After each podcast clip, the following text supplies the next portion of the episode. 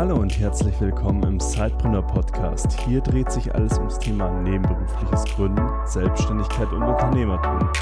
Dein Host für die heutige Folge ist Peter Lutsch. Und jetzt ganz viel Spaß mit der folgenden Episode.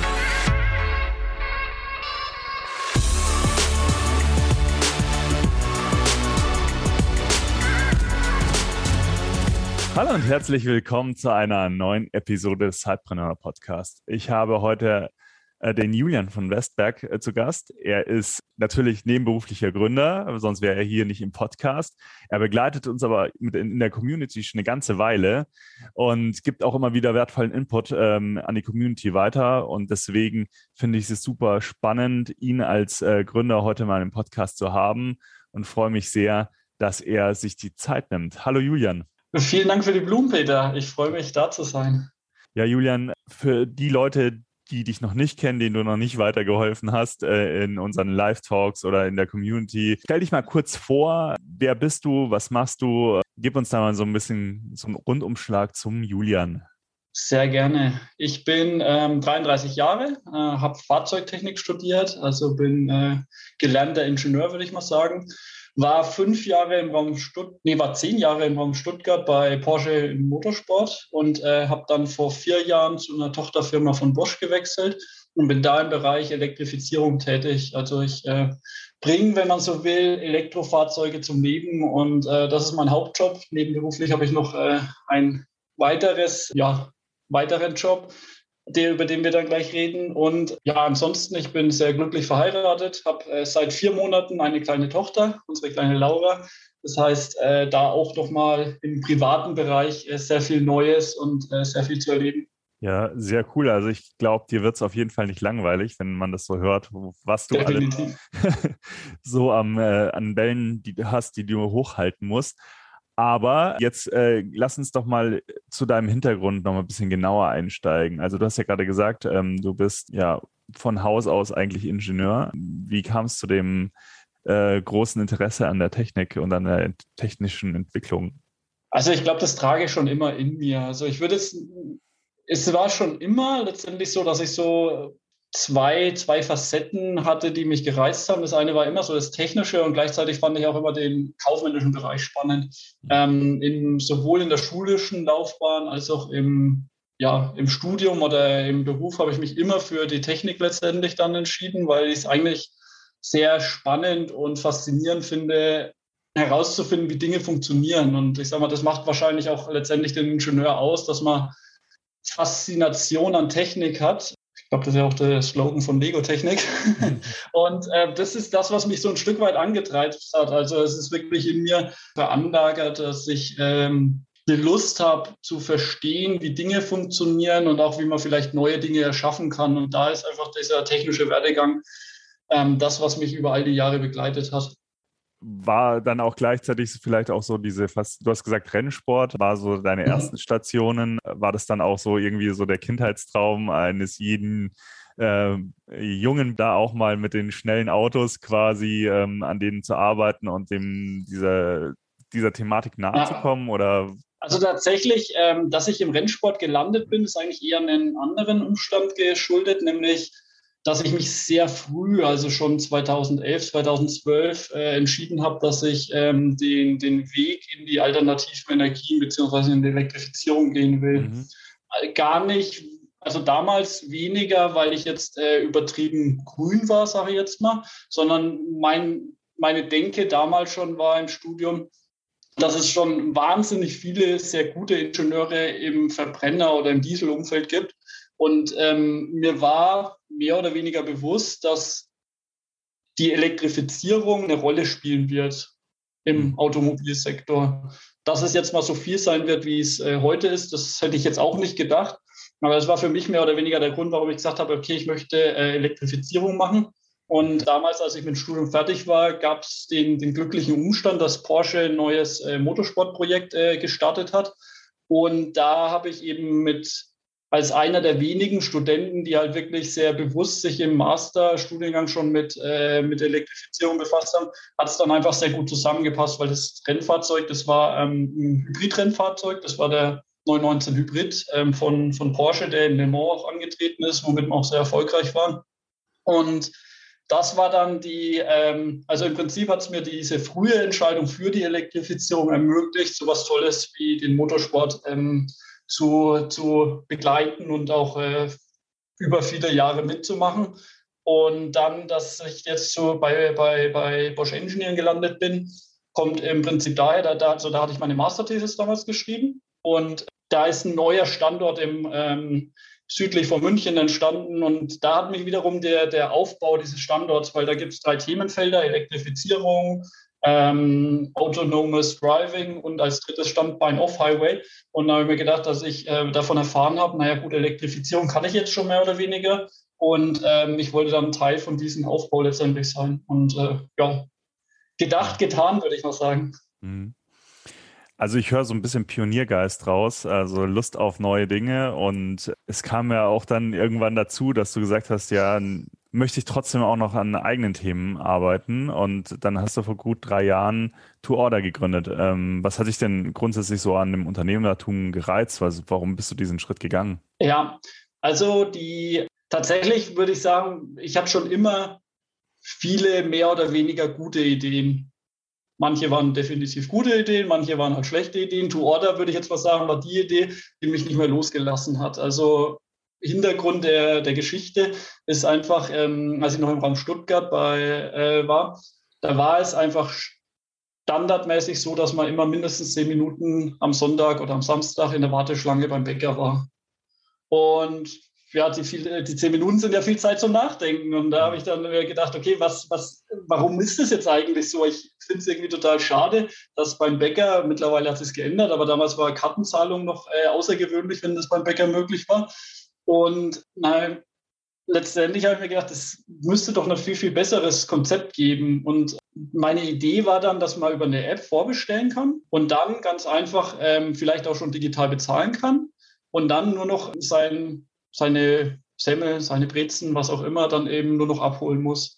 Da habe ich gleich gedacht, okay, das wäre ja irgendwie auch für die Mitarbeiterinnen und Mitarbeiter viel, viel besser oder auch für den äh, Betreiber, weil es alles planbarer ist und ähm, man dann auch zum Beispiel größere Bestellungen durchaus besser in die Produktion oder in die Fertigung oder in, ja, in die Herstellung dann einplanen kann. Und es war dann eher die Idee, die mich dann wirklich neben, dem, neben der Faszination Gründung dann dazu geführt hat, dass ich dann mich dazu entschieden habe, die, äh, diesen Weg der Gründung zu gehen, weil da war es tatsächlich, also neben den vielen Ideen, von denen ich schon gesprochen habe, die wahrscheinlich alle gefloppt werden, war es dann so ein Thema, wo ich mir gedacht habe, okay, ich möchte jetzt nicht, dass das in fünf Jahren, in zehn Jahren irgendwie zum Standard wird und dann vielleicht schlecht umgesetzt ist oder von jemand anderes äh, irgendwie umgesetzt wurde, obwohl ich die Idee schon viele Jahre vorher hatte. Und ich habe dann Ganz ursprünglich habe ich erstmal nur nach, nach so einer Lösung gesucht und wollte der Bäckerei dann eigentlich äh, empfehlen, dass es sowas gibt, also ein Click-and-Collect-Service. Und das hat es halt tatsächlich nicht gegeben. Und so hat es mich dann gereizt, das umzusetzen und äh, real werden zu lassen. Bevor wir da tiefer einsteigen, jetzt hast du es so ein paar Mal angeteasert. Jetzt würde mich natürlich auch interessieren, was so eine Idee war, die du im Nachhinein sagst, okay, die war vielleicht nicht so cool, ähm, äh, die hatte jetzt nicht so viel Potenzial. Vielleicht magst du ja da noch eine von diesen Ideen teilen, einfach nur, dass die Leute sich auch mal vorstellen können, wenn man so viele Ideen hat. Äh, ja. Wie äh, bist also, du zur Entscheidung gekommen, was du jetzt machst und was du eher lässt? So, ähm. Ja, ja, ja, ach, witzige Frage. Also tatsächlich, ich habe ähm, eine Idee war, mal eine, eine, spezielle Art von Grill, wo besonders portabel gewesen wäre. Äh, das habe ich dann auch wieder verworfen, weil ich wieder gedacht habe, okay, da habe ich nicht die, die, das richtige Know-how dafür. Aber ich weiß noch, dass ich als Kind, also wirklich schon mit zwölf oder 13 Jahren, mir gedacht habe, es müsste irgendwie mal so diesen, ich glaube bei Star Trek heißt es Bubblefish, diesen äh, so ein, so Allround-Übersetzer geben, also wirklich so ein Simultan-Übersetzer als kleines Gerät weil ich mir wirklich gedacht habe, okay, technisch müsste es auch eigentlich möglich sein, dass du jegliche Form von Sprache äh, in eine beliebige andere Sprache äh, umsetzt. Und das wäre tatsächlich, wenn ich jetzt überlege, so rückrechne, vielleicht so irgendwie 2009 oder 2008, wäre das wahrscheinlich noch ein bisschen zu früh gewesen. Ich glaube, die Idee könnte mittlerweile funktionieren, aber, oder jetzt wird es zukünftig, wird es sowas irgendwann mal geben. Aber äh, damals wäre das technisch oder hätte ich mit Sicherheit nicht die richtigen Voraussetzungen für so eine Idee gehabt. Lustigerweise äh, gibt es, glaube ich, auch da so ein Startup, das über die Knöpfe dir ähm, das simultan übersetzt. Äh, ich müsste mal nachschauen, äh, wie die heißen. Wenn, wenn ich dran denke, versuche ich die mal versuche ich das mal rauszufinden. Ähm, Sehr ich gerne. Weiß, ich weiß aber nicht genau, wie gut die sind tatsächlich jetzt mit dem, mit der Übersetzungsqualität schon. Aber ja, ich glaube, dass das ist natürlich schon auch so ein Thema. Das würde natürlich vieles auf der Welt einfacher machen, wenn wir uns einfach ohne Barriere verständigen könnten. Ja. Finde ich eigentlich gar nicht so doof. Ich, ich, ich, ich gehe auch davon aus, ich gehe auch davon aus, dass äh, Google sich dem Thema annimmt. Hm, ja, oder, oder andere große Firmen. Ja, aber jetzt lass uns äh, den Schritt zurück machen. Das äh, hat mich jetzt nur so äh, noch nebenbei interessiert. Wir haben ja eigentlich ja gerade über To Order gesprochen, wie es zu der Idee gekommen ist. Ähm, vielleicht möchtest du aber jetzt gleich mal mit uns teilen, wie du dich dann dieser Idee angenähert hast, damit sie Realität geworden ist. Ja.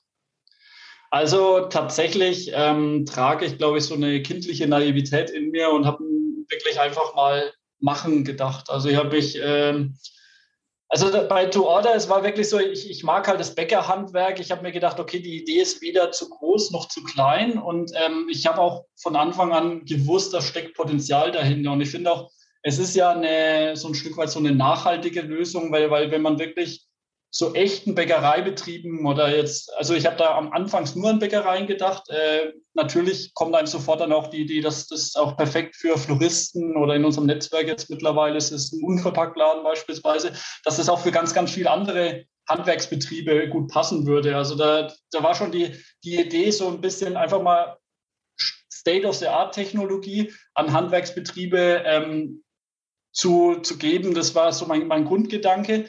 Und nach der Recherche, die ich gemacht habe, also tatsächlich hat es eine Lösung gegeben, die ich gefunden hätte, äh, hätte ich wahrscheinlich einfach die nur empfohlen. Ähm, als ich das nicht gefunden habe, habe ich mir dann gedacht, naja gut, dann ähm, überlege ich mir mal, wie ich jetzt ähm, da rangehen kann und habe dann erstmal in zehn Seiten mir alles zusammengeschrieben. Also da kommt dann wieder der, der Ingenieur durch der, von der Automobilbranche durch. Dann schreibt man sich halt wirklich mal so mehr oder weniger die Requirements, die man braucht, äh, nieder. Und dann habe ich wirklich für mich mal komplett niedergeschrieben, wie das Ganze, wie ich mir das von hinten bis vorne vorstellen würde. Also ich äh, habe eine App, die ist äh, einfach zu bedienen. Ich kann in wenigen Klicks einfach dann äh, meine Produkte ähm, in den Warenkorb schmeißen. Ich bezahle dann über gängige Mittel wie Apple Pay, Google Pay und ähm, schicke das raus. Und auch gleichzeitig habe ich versucht, immer so beide Perspektiven einzunehmen. Also nicht nur, wie würde ich es gerne, sondern auch, wie könnte das für einen Partnerbetrieb ähm, interessant sein. Und das habe ich wirklich mal zu Papier gebracht, weil ich finde es immer ganz wichtig, äh, Ideen, dass man die auch wirklich ausdrücken kann und niederschreiben kann. Das ist ein, äh, sehr, sehr wertvoll immer.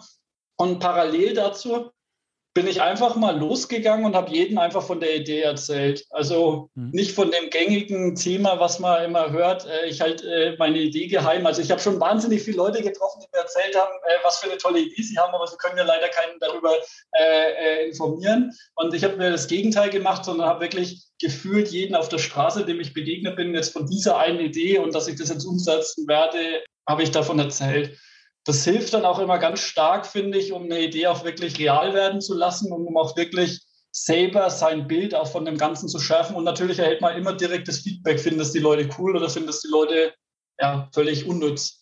Und da habe ich schon gemerkt, okay, da steckt wirklich Potenzial dahinter und es gibt schon durchaus Leute, die sich so eine Lösung wünschen würden, die sich es auf Anhieb vorstellen könnten. Und ähm, parallel zu diesen zehn Seiten, die ich mir niedergeschrieben habe, habe ich dann über Adobe XD heißt das Programm, habe ich mir so ein Mockup letztendlich gebaut. Also das ist im Prinzip so ein ganz einfaches Tool, über das man sich dann ähm, wirklich so eine App Page oder Layer für Layer dann im Prinzip zusammenbauen kann und wo man dann, also das nicht funktionell ist, aber wo man dann halt im Prinzip die einzelnen Schritte sich dann auch mal visualisieren kann und wie das Ganze dann ausschaut.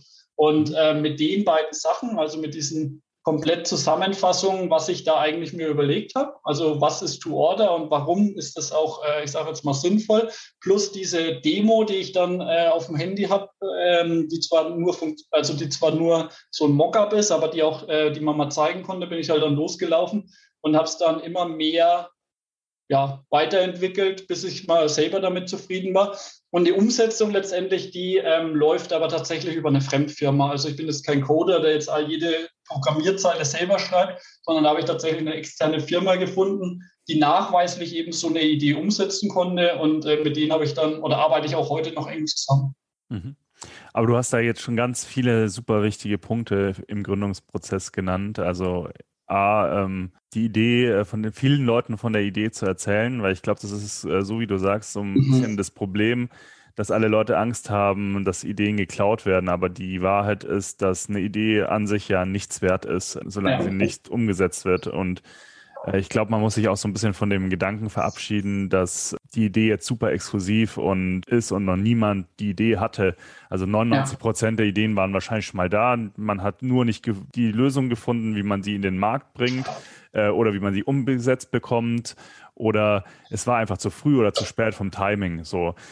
Deshalb finde ich das so faszinierend, dass du die direkt Feedback geholt hast und du bist sogar diesen Schritt gegangen und hast gesagt, hey, ähm, ich baue mir sogar einen interaktiven Prototypen äh, für die Leute, die nicht mal das machen wollen. Ich habe das auch schon erlebt in den Coachings, die wir gemacht haben, dass wir das einfach aufgezeichnet haben, die Funktionen in einen Blog und dann, dann mit dieser Zeichnung ähm, zu Leuten gegangen sind ja. und diese Funktionalität nachspielen haben lassen. Aber das ist eben so extrem wichtig, weil wenn du jetzt irgendwie zu deiner Agentur gegangen wärst, korrigiere mich, wenn das wenn du das anders siehst, äh, und du hättest denen jetzt einfach irgendwie grob erzählt, was du äh, planst, dann wäre mit ziemlicher Sicherheit nicht das bei rumgekommen, was du heute äh, vorliegen hast. Einfach aus dem Grund, dass das alles viel zu vage ist und nicht am, ja. äh, am Markt verprüft wurde. Also das finde ich schon sehr cool, äh, wie du da dran gegangen bist.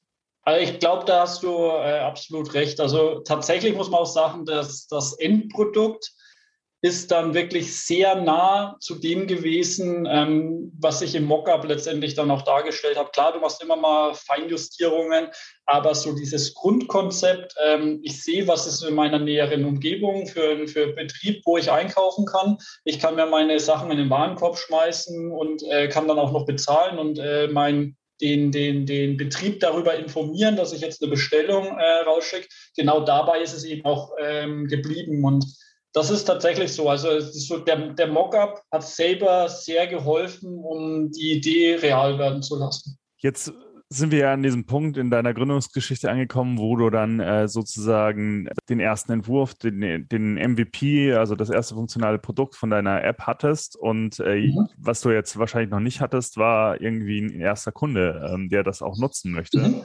Äh, wie hast du es denn geschafft, einen Betrieb zu überzeugen, deine Lösung äh, zu nutzen? Ja, also tatsächlich, äh, auch da war es so, ich habe mir dann in Kaltakquise Arbeit dann ähm, potenzielle Kunden, also das waren damals schon nicht nur Bäckereien, sondern auch dann, äh, wie gesagt, Floristinnen, Floristen ähm, oder auch andere Läden, Metzgereien natürlich genauso, äh, habe ich angeschrieben. Äh, hab, ich glaube, die Quote damals war, ich habe 100 Betriebe angeschrieben habe dann auch mehrere ähm, versucht, telefonisch zu erreichen. Und am Ende des Tages ist dann ein Partnerbetrieb, mit dem ich dann auch äh, an den Start gegangen bin 2020, ähm, dabei rausgekommen. Das ist die Bäckerei Niemeyer in Eying, also auch südlich von München. Äh, Glücksfall war, dass es nicht so weit weg von mir war. Und also tatsächlich habe ich da auch nur diesen Mockup gehabt. Also es war zwar parallel die Entwicklung der, der Live-App und des ganzen Backends, das lief schon alles aber ich konnte noch nicht wirklich das fertige Produkt zeigen. Und das war aber auch vollkommen in Ordnung, weil ich bin ähm, bei, der, bei dem Bäcker dann letztendlich gewesen, habe das dann vorgestellt bei, beim Reiko und der war, der hat sich angeschaut, angehört, hat gesagt, ja, finde ich geil, äh, mach mal. und was mir dabei wirklich geholfen hat, war, dass er dann auch mir nochmal so sein Feedback geschildert hat, weil ich kenne ja auch nur die Kundensicht und ich habe nur eine grobe Vorstellung, wie dieses ganze Handling im Hintergrund funktionieren könnte. Und er hat mir dann halt mehr oder weniger genau geschildert, was für ihn wichtig ist, was für die Mitarbeiterinnen wichtig ist, dass es nicht zu kompliziert wird, weil ich meine, klar, wenn du jetzt plötzlich ähm, Bestellungen über ein Tablet beispielsweise abarbeiten musst, ähm, da darf es nicht zu komplex sein. Also ich ich glaube, ich tue niemandem Unrecht, wenn ich sage jetzt, äh, die, die, die Verkäuferinnen sind zum Teil nicht unbedingt Digital Natives und deswegen ist es halt wichtig, dass die Lösung einfach, einfach gut im Handling ist und leicht zu bedienen ist. Und ähm, da hat mir der, die Bäckerei Niemeyer eben wahnsinnig geholfen zu verstehen, wie kann es für Sie im, im, im, Hintergrund oder wie bei der Abwicklung der Bestellungen gut funktionieren und dass es nicht allzu komplex ist. Und ähm, ähm, es kam dann bald noch eine, eine, zweite Bäckerei dazu, die ein bisschen größer ist, die, die Hasi-Bäckerei, auch Raum München. Die haben äh, mehrere Filialen und da habe ich zum Beispiel dann auch gelernt, was es braucht, um jetzt zum Beispiel auch mehrere Betriebe, also wenn ein Betrieb mehrere Filialen hat beispielsweise, äh, wie das abzuarbeiten ist. Und ähm, das konnte ich dann alles noch in die erste Entwicklung mehr oder weniger einfließen lassen. Und äh, so, so hangelt man sich von Feature zu Feature letztendlich. Das ist ja das Schöne bei digitalen Produkten. Ne? Ähm, wenn du es richtig machst, dann kannst du ja immer weiterentwickeln oder so, so ein bisschen neue Sachen einfließen lassen. Und das konnten wir relativ gut. Aber wahrscheinlich auch einfach die Sachen einfließen zu lassen, die dann halt wirklich auch im Markt gebraucht werden, weil ähm, du hättest ja. dir das natürlich auch alles im stillen Kämmerlein vorher überlegen können und wärst wahrscheinlich trotzdem sehr daneben gelegen, ohne ja. das äh, nötige Branchenfeedback, so was du hättest halt an Features bauen müssen, so. Ja. Ja, es gibt das Sprichwort, äh, der Köder muss dem Fisch schmecken und nicht dem Angler, ne? Mhm. Ja, da ist, glaube ich, sehr viel dran. Wenn wir jetzt diesen Prozess des Bestellens mal ähm, verbildlichen würden, also du mhm. hast dir das ja alles jetzt durchüberlegt, du hast das Feedback äh, dir überlegt, ähm, also wie würde jetzt so ein typischer Bestellvorgang ähm, beim Bäcker oder beim Floristen oder so aussehen, wenn, äh, wenn sie mit euch zusammenarbeiten? Ja, ich kann, also ich, ich gebe mal einen kurzen, kurzen Abriss, wo wie jetzt so der derzeitige Status quo ist und ähm, versuche da mal das ein Stück weit zu erläutern, wie das dann auch für, für neue Betriebe dann funktioniert. Also letztendlich für, ähm, wir haben derzeit zehn Partnerbetriebe, ein elfter kommt jetzt bald dazu. Das sind ähm, überwiegend Bäckereien, also sechs Stück sind Bäckereien, ein ähm, Partnerbetrieb, das ist ein Gastronomenpärchen, mit denen ich sehr eng und viel zusammenarbeite, mit denen wir auch was völlig Neues noch entwickelt haben. Äh, ich habe eine Floristin an Bord, und in Bayreuth zum Beispiel auch noch einen Unverpacktladen, woran ich ursprünglich halt gar nicht gedacht hatte, aber was, äh, was natürlich auch total Sinn macht und total passt und gerade natürlich auch äh, zu Corona-Zeiten, weil da sind die Aufenthaltszeiten zum Beispiel im Unverpacktladen sehr, sehr lange und das kann man ja durch die Vorbestellung so ein Stück weit ähm, entschärfen. Mhm. Wenn ein Partnerbetrieb interessiert ist, dann ähm, stelle ich meistens oder stelle ich im Prinzip immer ähm, einmal To Order vor. Also das ist so eine Sache von einer Stunde und zeige so die wesentlichen Funktionalitäten. Also ähm, die Anmeldung bei To Order selbst ist nicht komplizierter, wie sich bei Facebook anzumelden. Also es funktioniert alles für die für meine Partnerbetriebe funktioniert alles über ein Login über eine Website. Und ähm, dann gilt es halt, die Inventarisierung durchzuführen, die Produkte richtig einzupflegen, gegebenenfalls noch Bilder hochzuladen. Und das passiert aber alles über diesen Webzugang. Und ähm, das war halt mein Anspruch von Anfang an, dass das die Betriebe selber machen können, weil ich glaube, sonst kann man sowas wie Order nicht nebenberuflich aufbauen. Und ähm, nachdem ich das aber ins Konzept von Anfang an einfließen lassen habe ähm, und das auch super einfach funktioniert, ähm, klappt es bisher ganz gut. Also tatsächlich, wenn Betriebe Lust haben mitzumachen, dann stelle ich ihnen meistens äh, entweder persönlich, wenn es in der näheren Umgebung ist, oder über einen Teams-Call stelle ich To-Order vor, wie es funktioniert. Die Betriebe sind dann oft äh, tatsächlich erstaunt, wie einfach es ist im, in der Handhabe. Und ja, dann den, das Einrichten machen dann die Betriebe selber. Und wenn eine Bestellung, wenn eine Bestellung reinkommt, dann gibt es eine E-Mail-Benachrichtigung zum einen und im Web-Backend gibt es dann eben so ein, also gibt einmal so einen lustigen Klingelton, so einen Ding-Dong-Ton, äh, wo dann die äh, Mitarbeiter informiert werden. Und da steht dann eben aufgelistet, welche Produkte bestellt wurden, für wann. Also man kann auch zum Beispiel bis zu sieben Tage im Voraus bestellen. Das sortiere ich aber gleich automatisiert, weil sowas kannst du ja super einfach äh, sortieren, dass du sagst, Bestellungen für heute, Bestellungen für morgen, Bestellungen für die nächsten sieben Tage. Und ähm, das findet sich dann alles direkt sortiert im Backend und dann sehen die Mitarbeiterinnen oder Mitarbeiter, was es eben abzupacken gibt, für wann es bestellt ist und das wird dann vorbereitet und der Kunde kommt dann zum Wunschzeitpunkt rein. Bei Bäcker ist es natürlich super einfach, weil ähm, da ist es egal, ob es eine Stunde früher oder eine Stunde später ist. Weil die Produkte jetzt nicht irgendwie schlechter werden. Und ähm, das Schöne ist, es ist dann eben abgepackt, die Kundinnen oder Kunden kommen dann, holen es nur noch ab und dadurch, dass es auch schon bezahlt ist, gibt es dann eben gar nichts mehr zu tun. Und der Vorteil ist wiederum auch für die Leute in der Warteschlange, es ist halt eine Person weniger in der Warteschlange. Also es profitiert quasi jeder. Mhm. Ja, total einleuchtend. Wenn du jetzt mal, also wenn du jetzt überlegst, wie würdest du jetzt deinen Status quo, also du bist ja auf einer bestimmten Mission, du willst dieses, äh, diesen Produkt Prozess, Bestellprozess vereinfachen, beschleunigen für, für die Betriebe, für die Kunden. Du hast ja gesagt, es ist eine Win-Win-Win-Situation sozusagen. Auf welchem Punkt deiner Mission bist du jetzt gerade? Bist du noch ganz am Anfang? Bist du schon fortgeschritten? Ähm, wie würdest du es selbst einschätzen? Und wo willst du mit To Order hin?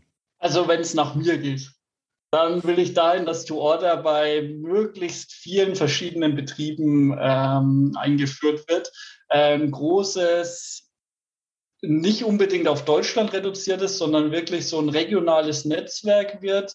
Also ich, ich sehe es wie so ein Marktplatz, der für nahezu jegliche Betrieb funktionieren kann, der, der ein halbwegs standardisiertes Produktportfolio hat und der, ja, der etwas verkaufen möchte. Von der Reise, die ich da begonnen habe, also von der Idee, was ich da damals in Stuttgart in der Warteschlange stand, bis äh, zu dem, was es jetzt ist, ich glaube, einerseits als Gründer zufrieden ist man nie. Ne? Also elf Partnerbetriebe ist passabel, 60.000 Euro Umsatz äh, vermittelt bisher ist passabel, aber äh, es könnte natürlich immer äh, ein Stück weit mehr sein. Ich glaube, für das, dass ich es aber nebenberuflich mache, ist es eine echt gute Leistung. Und ich bin aber relativ entspannt. Also ich möchte jetzt einfach wirklich, dass halt so sich mehr und mehr so Cluster bilden, also dass du wirklich in verschiedenen Orten verschiedene Arten von Betriebe hast. Also ich, im Idealzustand bist du halt, wenn du in München sitzt, hast du in der näheren, näheren Umgebung hast du halt einen Bäcker, einen Metzger, eine Floristin, ein Unverpacktladen, vielleicht tatsächlich äh, Kiosk wenn, oder ein Getränkemarkt auch noch, der bei To Order dann da ist und du weißt einfach, okay, ich schaue in die App und mein, mein Konzept ist ja nicht, dass ich jetzt äh, den nächsten Schnelldienstlieferservice anbiete. Davon gibt es ja mehr, mehr oder weniger genug, äh, sondern ich möchte halt wirklich organisch wachsen und ich mache mir gar nicht so viel Illusionen über die, Groß, äh, über die Größe, wie das jetzt mal werden kann oder wie schnell jetzt was gehen muss, weil ich finde, das ist einerseits ein Geschäftsmodell, das unendlich skalierbar ist, aber ich habe jetzt auch nicht den Drang, das muss jetzt bis da und dahin mindestens 1000 Partnerbetriebe haben. Mhm. Es sollte irgendwann mal 1000 Partnerbetriebe haben, aber ich, äh, ob das jetzt in zwei, in vier oder in sechs Jahren ist, ist mir eigentlich nicht egal, aber ähm, das ist mein Ziel, einfach äh, was aufzubauen, was halt nachhaltig ist. Und das ist ja das Schöne am, am nebenberuflichen Gründen. Also ich habe ja nach wie vor diese Passion für, für die Elektrifizierung und das ist ein Neben, also das ist eine nebenberufliche Gründung und ähm, das ist jetzt auch nicht mein Ziel, jetzt was aufzubauen, dass ich jetzt sofort da ähm, das Big Business aufbauen kann, sondern es ist eine, eine schöne Sache, die wächst und die möglichst autark arbeitet. Mhm. Also es war auch so eine bewusste Entscheidung zu sagen für dich, äh, du hast sowohl eine Passion für das Gründen als auch eine Passion für deinen für deinen Hauptjob thematisch und das ja. in Einklang zu bringen, war dann halt ideal, das nebenberuflich zu starten. Also es hat super gepasst. Also mein Arbeitgeber, da bin ich auch sehr dankbar für, ermöglicht mir das ganze ja. Also es ist ja nicht so, dass mir da in irgendeiner Form Steine in den Weg gelegt wurden, sondern mein, mein Chef, äh, und das feiere ich noch heute, der hat eben, dem habe ich die Idee erzählt, noch von damals. Und da hat er gesagt, ja, finde ich eine coole Idee, äh, mach doch, schau, was draus wird. Deswegen musste ich, war ich auch nie in diesem Zugzwang, mache ich das jetzt nebenberuflich oder hauptberuflich, mhm. sondern ich wusste, ich habe einen, einen, einen tollen Arbeitgeber. Ich bin in der Elektrifizierung zu Hause. Ich bringe da sehr viel Know-how mit und hatte dann diesen Reiz des Unternehmertums und dieses, dieses völlig neuen, ähm, für mich völlig neuen Themas, das anzugehen und äh, dass ich beides machen kann, das ja, freut mich total und macht mir auch total Spaß und befruchtet sich auch gegenseitig.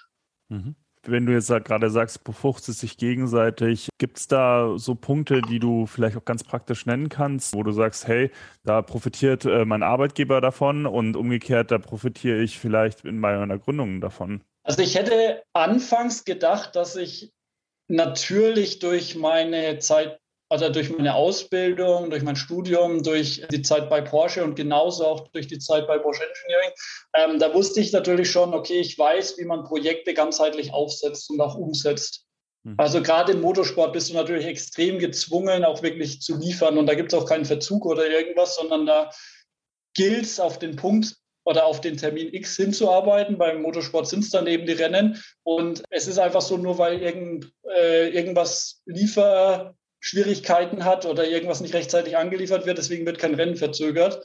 Ähm, und deswegen lernst du dann sehr effizient zu arbeiten und auch, ich sage jetzt mal, einen gewissen Vorlauf dann einzuplanen und auch mit, äh, oder mit Unwägbarkeiten gut umzugehen und sicher umzugehen. Ähm, und dass mir das für die Gründung hilft, also dass ich so jetzt ein Projekt so ganzheitlich bedienen kann, das war mir schon klar.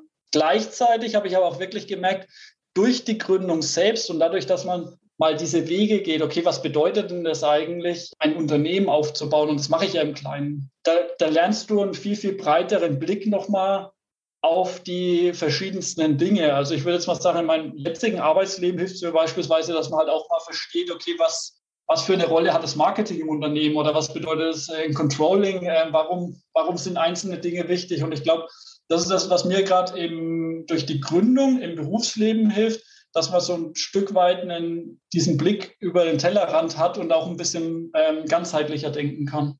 Mhm. Weil der Alltag natürlich als Ingenieur ist dann halt wirklich, du schaust, dass du jetzt zum Beispiel deine E-Maschine zum Laufen bringst, du schaust, dass der Wirkungsgrad passt oder du schaust, dass ähm, die Momentengenauigkeit stimmt. Das sind so halt so Themen, mit denen ich mich tagtäglich befasse.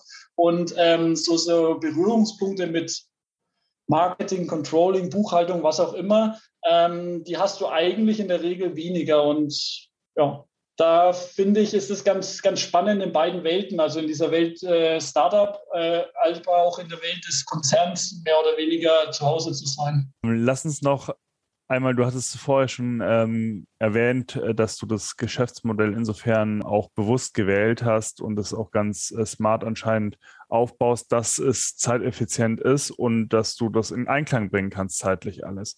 Aber mhm. mich würde jetzt schon nochmal interessieren, wie sieht denn das Geschäftsmodell genau aus und was bringt das halt auch zeitlich mit sich? Also wie kannst du das alles unter einen Hut bringen? Äh, Gibt es ja. da zum Beispiel viel Kundensupport, den du leisten musst? Vielleicht so zweigeteilt die Frage zuerst das Geschäftsmodell und dann äh, Punkt zwei, also wie schaffst du das zu koordinieren, dass, äh, dass du für deine Kunden da sein kannst und äh, trotzdem auch ähm, das alles mit dem Angestelltenverhältnis unter einen Hut bringst? Ja, also das Geschäftsmodell, jetzt, ich sage mal, finanzieller Aspekt, äh, auch die Frage, wie möchte ich eigentlich Geld verdienen, sollte man auch in der Gründungsphase relativ schnell beantworten. Ähm, ich habe so gemacht, dass ich gesagt habe, okay, ich ähm, muss einen ähm, Zahlungsdienstleister natürlich auch äh, integrieren. Ähm, sowas kostet im Schnitt rund äh, zwei, zweieinhalb Prozent ähm, je nachdem, wo man landet. Und mein Modell, das ich mir überlegt habe, ist, dass ich äh, pro vermittelten Umsatz 4,9 Prozent nehmen. Mhm. Also so ähm, verdiene ich das Geld, das im Prinzip je nach Bestellgröße äh, zweieinhalb, drei Prozent bei mir hängen bleiben. Das bedeutet, ich habe mehr oder weniger für, für jede Order, die irgendwie umgesetzt ist, habe ich einen positiven Cashflow. Nicht viel, aber ein kleines Plus. Das ist äh, was, was ich mir von Anfang an vorgenommen habe. Aber natürlich auch gleich äh, wollte ich, dass das sehr fair ist das wirft halt erst was ab, wenn es wirklich mal skaliert. Mm, also nochmal deutlich wichtiger war es mir am Ende, ähm, dass es wirklich autark läuft. Und bis zu dem Tag, als wir die App dann released haben oder als wir das ganze Produkt eingeführt haben, mittlerweile gibt es auch noch einen Webshop ein paar, äh, zusätzlich für jeden Partnerbetrieb, wer möchte. Ähm, aber meine größte Sorge im Rahmen der Gründung und was ich auch vorab nicht wusste, ist wirklich so ein Thema, wie du es gerade sagst, wie viel Support brauchen eigentlich Partnerbetriebe oder ruft jetzt jeder zweite Kunde an, ähm, das hat nicht funktioniert oder wie auch immer. Und da bin ich halt einfach tatsächlich ins Risiko gegangen, habe mir überlegt, oder wir sind an den Start gegangen und ich hatte mega Schiss davor, dass es vielleicht so kommen könnte, dass dann die Betriebe ähm, irgendwie meckern, dass die Kunden, warum auch immer, sich ständig melden. Und mein Glück war, dass es genau so nicht kam. Also es ist letztendlich die Stabilität von To Order sichert mir auch, dass ich mich tagsüber, ich sage jetzt mal von 8 bis 17 Uhr, kann ich mich wirklich auf meine Arbeit konzentrieren. Und der, die Zeit danach die kann ich dann halt, wenn ich jetzt nicht äh, Zeit mit meiner Familie verbringe, dann kann ich halt auch wirklich sagen, okay, ich arbeite jetzt nochmal ein oder zwei Stunden an To Order. Und das ist dann auch die Zeit, wo ich dann dafür nutze, entweder mit meinen, äh, wenn Rückfragen sind von meinen bestehenden Partnerbetrieben oder wenn ich jetzt auch zum Beispiel neue Kaltakquise betreiben muss. Das ist dann genau die Zeit, die ich dafür hernehme. Aber es hält sich zum Glück im Rahmen. Wenn das nicht so der Fall gewesen wäre, dann hätte ich wahrscheinlich auch tatsächlich recht bald wieder das Ganze aufhören müssen kam dann aber besser als gedacht. Gut, und, in deinem Geschäftsmodell ist ja so ein bisschen eingepreist, dass es auch skalieren kann, dass, es, dass du jetzt nicht also Zeit gegen Geld im klassischen Sinne tauscht. Das heißt, wenn das Ganze mal skaliert, könntest du dir auch Hilfe dazu holen, wenn du es bräuchtest, ja. Outsourcing. Okay. Kam tatsächlich jetzt schon. Also weil ich auch gemerkt habe, äh, ich bin nicht der beste Verkäufer. Also man muss dann irgendwann auch, oder man, man merkt im Rahmen einer Gründung auch schnell, was man nicht kann. Mhm. Ähm, bei mir ist es zum Beispiel das Thema äh, Vertrieb oder jetzt Sales oder Partnerbetrieb, Akquise, wie auch immer. Und ich habe zum Glück jemanden gefunden, der da jetzt so ein Stück weit einsteigt, auch nebenberuflich. Mhm. Und äh, das hilft mir natürlich. Und Genau, man kommt ja auch, also im Moment bin ich da, dass, dass sich das Geschäftsmodell soweit trägt, also dass ich jetzt auch so laufende Kosten über die Einnahmen, die ich generiere, ähm, auch wieder tragen kann. Also im besten Fall kann es nur besser werden. Mhm. Und genau die Dinge, wie was du jetzt sagst, du kannst ja auch, du kannst ja dann auch kontinuierlich oder langsam und behutsam aufbauen. Und ähm, da habe ich jetzt mal angefangen, die Punkte zu identifizieren, wo ich vielleicht nicht so stark drin bin. Und da gibt es jetzt zum Beispiel jemand, der so in die Kaltakquise jetzt übernimmt, weil das ist dann ein Verkäufertyp, der äh, weiß genau, wie man die Leute dann auch dazu bringt, dass sie sagen, okay, da habe ich jetzt Bock drauf, da unterschreibe ich jetzt den Vertrag und bin ab morgen dabei. Und alles andere, ich sage mal, solange das Produkt selbst erklären und einfach in der Bedienung ist, ist das schon mal ein gutes Zeichen. Ich meine, am Ende des Tages, wie oft hast du schon mal bei Facebook angerufen und hast gesagt, ja, das und das funktioniert nicht. Oder bei, bei WhatsApp äh, dir gedacht, ja, das. Und so ist es ja im Prinzip mit dem, was ich mache, auch. Also ich baue eine Software und wenn meine Partnerbetriebe verstehen, wie die Software funktioniert, dann kommen auch keine Beschwerden oder irgendwas. Und das sichert mir eigentlich, dass ich mich auch voll tagsüber dann eben auf meine Arbeit konzentrieren kann. Ja, und ich glaube auch dieser Punkt, dass man dann irgendwann auch einen besseren Job macht, wenn man sich ein bisschen fokussieren kann in, in der Gründerrolle, ähm, ob es jetzt zum Beispiel das Produkt ist, ob es äh, jetzt irgendwie ja, Finanzen ist, äh, was auch immer, wenn, wenn man ja. dann irgendwann einen Partner findet, der halt seine ähm, Exzellenz in zum Beispiel im Vertrieb hat ähm, und das gut macht, äh, dann hat man auch einfach viel mehr Fokuszeit und kommt halt schneller voran. Ja. Also im Idealfall äh, hat man dann auch einen Sparing-Partner eben zur Seite. Und das, das versuchen wir ja bei Sidepreneur auch, dass wir die Leute zusammenbringen, aber dass man auch, wenn man halt alleine irgendwie gründet, dass man sich zumindest Feedback in der Community ja. etc. holen kann. Ähm, und da sollte man auch nicht schüchtern sein, weil es ist, glaube ich, super wichtig, auch mal seine Gedanken nach draußen zu tragen ähm, und sich auch mal nach Hilfe, Hilfe zu fragen, ähm, sich Feedback äh, reinzuholen. Ja, oder auch mal irgendwie mit jemandem feiern zu können, wenn irgendwas erfolgreich ist. Das ist auch ganz wichtig. Total wichtig, ja. Also bei mir ist auch so, ich, ich habe zwar alleine gegründet und bin jetzt alleiniger Gesellschafter von, von, der, von der Firma, aber eine ganz wichtige Stütze zum Beispiel ist meine, meine Frau, die jetzt so, die einfach durch ihr BWL-Studium viel Beitrag leisten kann, was äh, das Buchhalterische beispielsweise funktioniert, oder dass einfach auch eine Ordnerstruktur sauber funktioniert, was äh, auch nicht zu unterschätzen ist. Ich habe zum Glück auch in meinem ganzen Freundeskreis ein sehr komplementäres Netzwerk, würde ich es jetzt mal nennen. Also es gibt dann ähm, den einen Kumpel, der wirklich voll im Finanzsektor arbeitet, ähm, sich mit äh, Finanzen oder mit so Unternehmens Werten oder Bewertungen äh, auch total gut auskennt. Ein Kumpel, der SEO und SEA wahnsinnig stark ist. Einen guten Freund, der wirklich ein brutal guter Grafiker ist, der mir dann mein, mein Testimonial äh, schon erschaffen hat für To Order.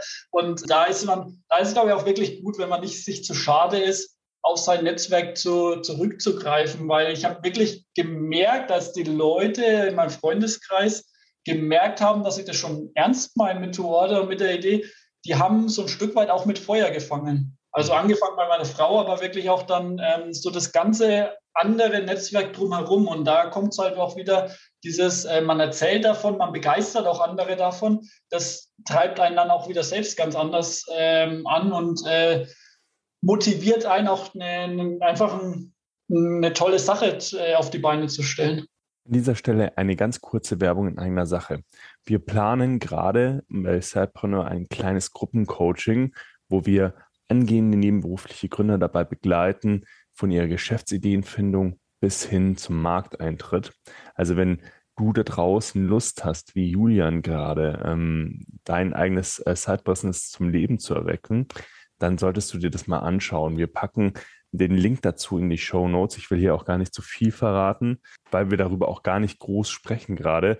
Es soll wirklich jetzt äh, der erste Aufschlag sein, der erste Batch, der dieses Programm durchlaufen kann. Und wir mit unserer Erfahrung aus den zahlreichen Coachings von nebenberuflichen Gründern hier über die jahrelange Arbeit und unser Expertennetzwerk euch dabei helfen wollen, ja auch durchzustarten und nicht nur gute Ideen zu haben, sondern endlich ins Machen zu kommen. Also wenn du Lust hast, klick auf die Show Notes und schau dir das Ganze mal an und sprich mit uns gerne in einem kostenlosen Beratungsgespräch.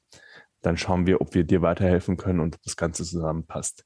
Und in dem Sinne jetzt viel Spaß weiterhin mit der Episode. Ja, Julian, wenn wir uns äh, im Sidepreneur Podcast so ein bisschen dem Ende nähern, ähm, dann habe ich meistens noch so zwei, ja, sich wiederholende Fragen parat. Und zwar die erste Frage ist, finde ich immer ganz spannend, welche Ressourcen dich auf deinem unternehmerischen Weg geprägt haben. Also das können Bücher sein, Podcasts, Videos, auch ein ähm, ja, Mentor, was auch immer dich mhm. geprägt hat. Vielleicht möchtest du das mit unseren Hörern teilen. Also die, die, die erste Ressource würde ich mal Leidenschaft nennen. Ich glaube, du merkst das schon auch, wenn, wenn ich halt von To Order spreche, dann, äh, dann, dann, dann, beginne ich äh, wirklich dafür, äh, eine gewisse Leidenschaft äh, zu zeigen. Und ich glaube, das hilft auch enorm, diese Doppelbelastung, die man als Sidepreneur gezwungenermaßen hat, ähm, auch wirklich äh, gut mitzumachen, weil ich kann to order kann ich eigentlich wirklich nur machen, weil es mir halt wahnsinnig viel Spaß macht und weil ich wirklich die, die Vision vor Augen habe, auch äh, ein Stück weit das Leben besser und nachhaltiger vielleicht zu machen. Das ist vielleicht groß gedacht, aber warum auch nicht?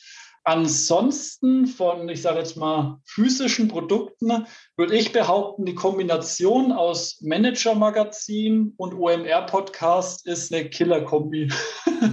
also wenn man die zwei Sachen äh, permanent äh, sich äh, zu Gemüte führt, dann weiß man wirklich äh, sehr gut über das Geschehen in der Wirtschaft oder Digitalwirtschaft Bescheid. Ich finde so Events auch rund um Gründungen, also selbst wenn man noch gar nicht gegründet hat, aber sich nur noch mit dem Thema befasst, also zum Beispiel so, so Gründermessen wie die Bits and Brezes in München, ähm, das sind ganz, ganz tolle Events, wo man dann auch mal dieses äh, Startup-Spirit ähm, ein Stück weit anfassen kann und wo einem dann auch mal wirklich viele schnell wertvolle Inputs gegeben werden.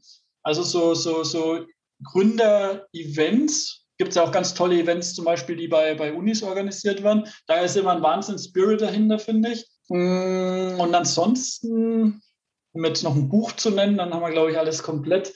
Äh, würde ich sagen, das Buch, was mich wirklich fasziniert hat, nennt sich äh, The Hard Thing About Hard Things. Ich weiß gar nicht, wie der deutsche Titel ist, aber das ist so die, die Story von äh, Ben Horowitz, also so der Silicon Valley-Legende, der auch mal ein bisschen schildert, was so das Roughe, also wirklich die Schwierigkeiten im Unternehmertum sind und wenn es dann auch mal darum geht, äh, dass ein Unternehmen kurz vorm äh, Exodus steht, äh, wie man damit, wie man sich in der Zeit dann fühlt oder wie man damit umgeht, ähm, das fand ich ein sehr, sehr spannendes Buch. Packen wir natürlich dann ähm, auch in die Show Notes. Jetzt die zweite Frage, wenn es ein Tool gäbe in deinem Alltag, auf das ähm, wenn das du nur noch behalten dürftest, sozusagen, äh, um dich zu organisieren, um irgendetwas zu machen, was dir besonders wichtig ist, welches Tool wäre das? Würdest du Microsoft Office als Tool äh, akzeptieren? Mm, ja, komm, komm, ich, ich, ich, ich formuliere es ein bisschen konkreter. Also ich glaube, äh, wichtig ist wirklich strukturiertes Arbeiten,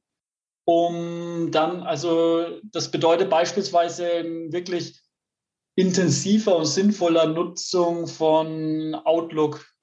Sei es mhm. der Kalender, sei es seine E-Mails gut zu strukturieren und zu organisieren. Das hilft schon sehr. Zwecks, wenn es darum geht, einen, sich mal über einen Prototypen oder einen Mockup aufzubauen, habe ich vorhin ja schon äh, Adobe XD genannt. Mhm.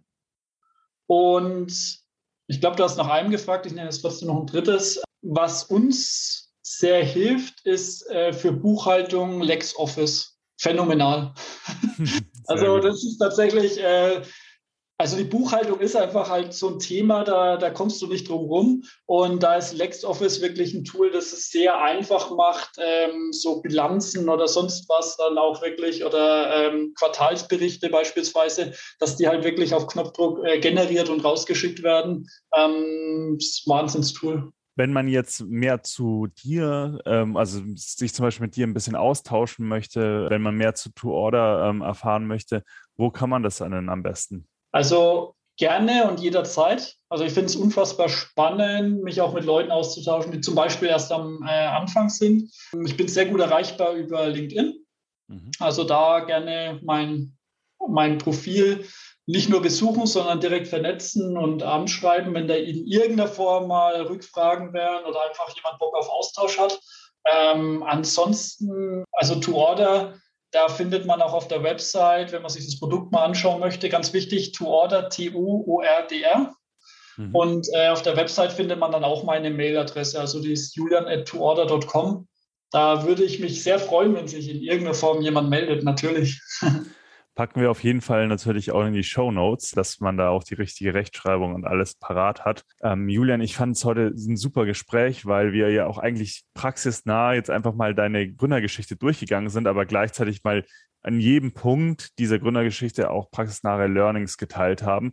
Also ich glaube, da hat man schon so, so eine Mini-Anleitung, wenn man nebenberuflich mal starten möchte, ähm, in die Gründung kommen möchte. Deswegen vielen Dank, dass du diese Insights mit uns und den ja, den Hörern da draußen vor allem halt geteilt hast. Mir sehr viel Spaß gemacht. Mir hat es auch sehr viel Spaß gemacht. War ein tolles Gespräch. Danke dir.